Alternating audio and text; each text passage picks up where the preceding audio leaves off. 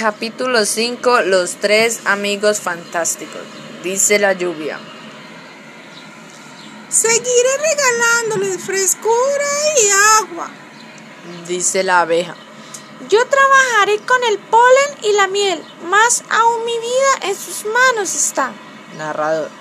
Nuestros amigos nos siguen regalando su luz, su frescura y su miel, pero los humanos poco a poco se destruyen sin pensar en nuestros tres amigos. Ellos están esperando ser escuchados en algún momento. Sin saber, un niño se les acerca y ellos asustados se preguntan, oh, ¿y ahora qué pasará con nosotros? Y el niño se les acerca y les dice, no teman, yo los voy a cuidar, dice el sol. ¿Cómo harás eso, mi pequeño niño? Si en tu casa nos llegan a ver, nos querrán destruir. Dice la abeja. Pensarán que yo te voy a hacer daño y que te puedo picar y van a intentar matarme. Dice la lluvia. ¿Quién va a querer gotas de agua dentro de su casa? Me querrán sacar.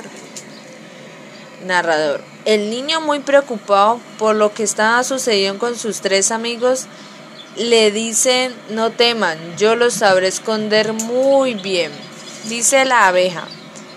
Me encuentro muy contenta en un hermoso jardín en la casa de nuestro querido niño. Dice la lluvia.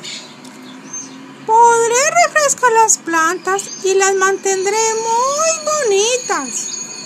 Dice el sol.